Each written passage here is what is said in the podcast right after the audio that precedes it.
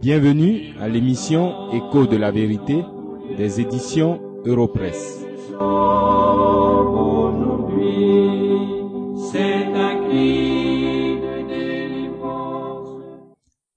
Dans l'entretien que le Seigneur Jésus-Christ accorde à Nicodème dans le chapitre 3 de l'évangile de Jean, il lui déclare ceci au verset 3 et au verset 7.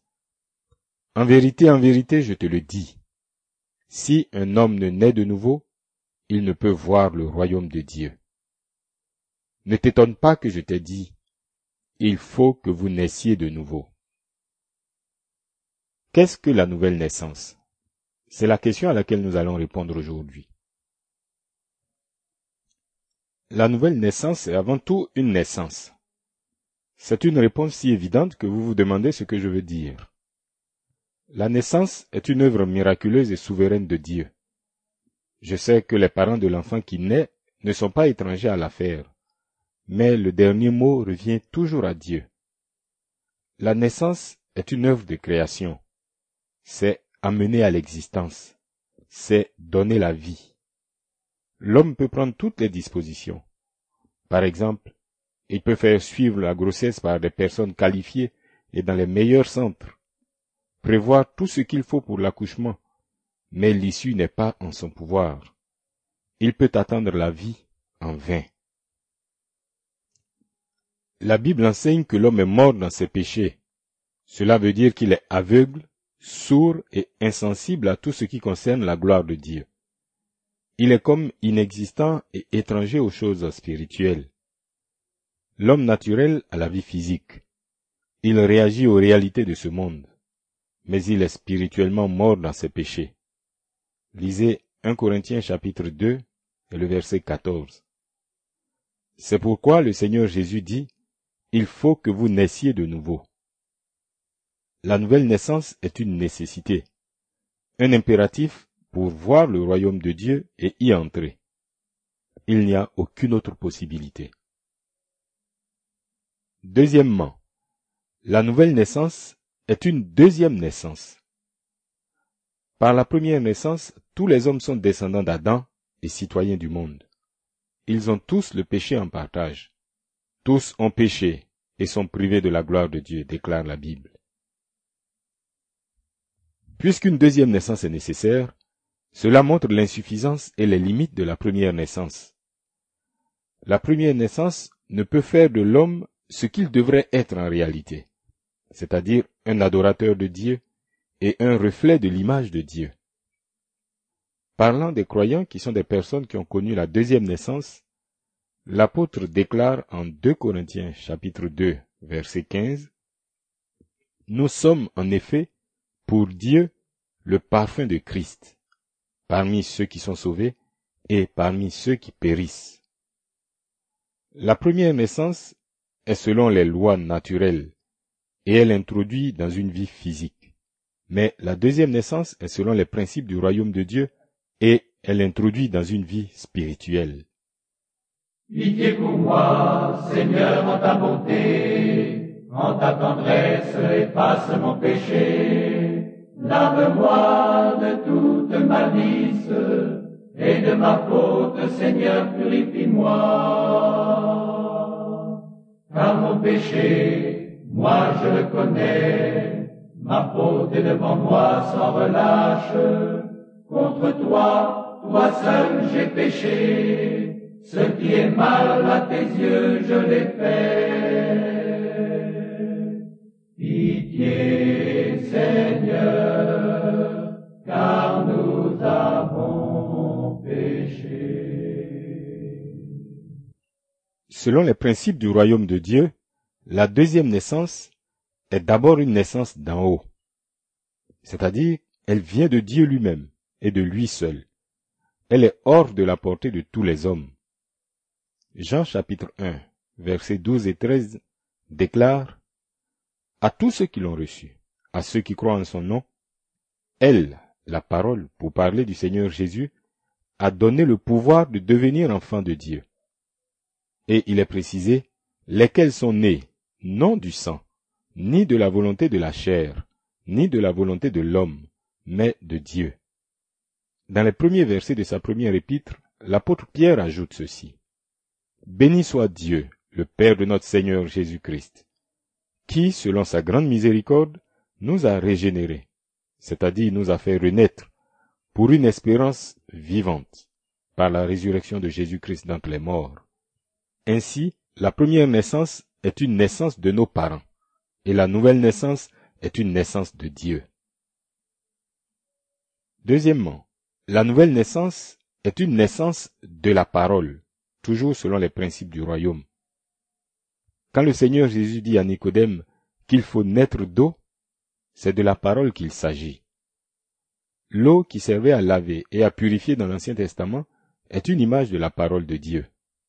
En Jean 15, le Seigneur dit à ses disciples, Déjà vous êtes purs à cause de la parole que je vous ai annoncée. Et dans sa prière en Jean 17, il dit au Père, Sanctifie-les par ta vérité. Ta parole est la vérité. L'apôtre Pierre écrit au chapitre 1 de sa première épître, Vous avez été régénérés, non par une semence corruptible, mais par une semence incorruptible, par la parole vivante et permanente de Dieu. La parole de Dieu ne change pas. Elle est puissante et vivante. C'est par elle que toutes choses ont été créées au commencement, à partir de rien. Voyez l'efficacité de cette parole dans le premier chapitre du premier livre de la Bible. Cette même parole était à l'œuvre en Jean chapitre 11 au tombeau de Lazare. Lazare était mort depuis quatre jours et le corps sentait déjà. Le Seigneur Jésus, devant ce tombeau, cria d'une voix forte, Lazare, sors! Et le mort sortit. C'est ainsi que la bonne nouvelle du Seigneur Jésus donne la vie aux morts spirituels. Elle n'a pas besoin d'être améliorée ou rendue puissante, car elle a la vie en elle-même. C'est pourquoi la foi vient de ce qu'on entend. Le prédicateur a donc pour mission de déclarer la parole sans rien ajouter ou retrancher. Troisièmement, selon les principes du royaume de Dieu, la nouvelle naissance est une naissance de l'esprit. Les méthodes et efforts de l'homme ne peuvent la produire, car ce qui est né de la chair est chair. Adam et Ève, après la chute, firent des enfants à leur ressemblance, c'est-à-dire pécheurs. L'Esprit de Dieu œuvre de façon libre et souveraine comme il veut. Nous ne savons d'où il vient ni où il va, mais nous en voyons les effets. Ce sont eux qui attestent de l'efficacité de l'œuvre de l'Esprit. Ainsi, ce qui est né de l'Esprit est Esprit. C'est pourquoi, tant qu'un homme continue d'être charnel, il ne donne pas de preuve de sa nouvelle naissance. Car, de même que la première naissance débouche sur une vie physique, la deuxième naissance débouche sur une vie spirituelle. Il est écrit, si quelqu'un est en Christ, il est une nouvelle création. Les choses anciennes sont passées. Voici, toutes choses sont devenues nouvelles. Celui qui est né de l'Esprit aime désormais les choses spirituelles qu'il haïssait autrefois. Il aime et cherche Dieu, l'auteur de son salut. Il aime Jésus-Christ, le Fils, la révélation parfaite du Père, car c'est de lui que l'Esprit rend témoignage. Le Seigneur Jésus déclare en Jean 6, Nul ne peut venir à moi si le Père qui m'a envoyé ne l'attire. Et comment le Père attire-t-il les élus à Christ À l'écoute de l'Évangile. Il leur donne la vie spirituelle qui les délivre de la mort spirituelle. Cette résurrection leur donne un regard nouveau et vivant sur le Seigneur Jésus-Christ. Ainsi, ces pécheurs élus ne voient plus Jésus-Christ de Nazareth comme un simple personnage historique et un faiseur de miracles, mais comme celui qu'il est réellement, le Fils de Dieu, le Dieu véritable et le Sauveur du monde. Ainsi, tu es juste quand tu prononces, sans reproche lorsque tu juges. Moi, dans le mal, je suis né, pécheur, ma mère m'a conçu. Mais tu aimes la vérité au fond du cœur, instruis-moi des profondeurs de la sagesse, purifie-moi avec l'hysope, je serai net, Lave-moi, je serai blanc plus que neige.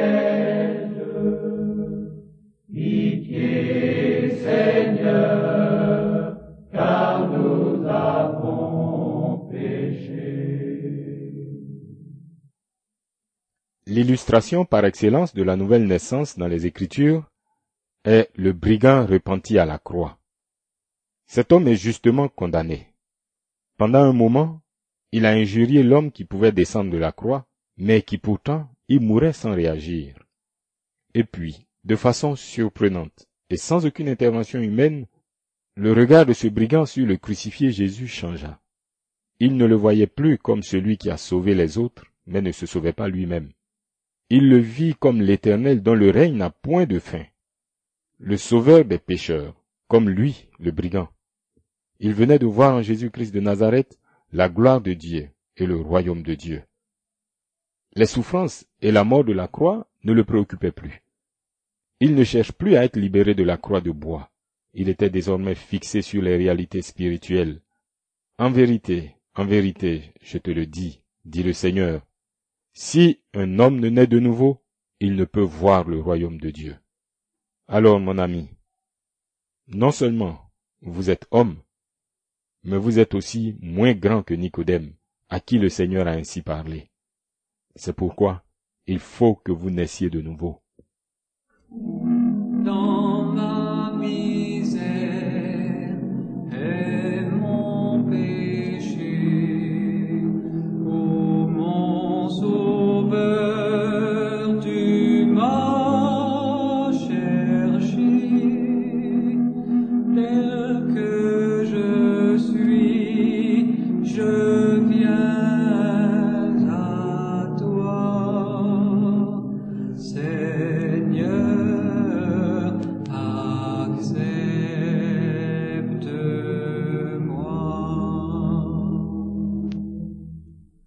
Tel que je suis, je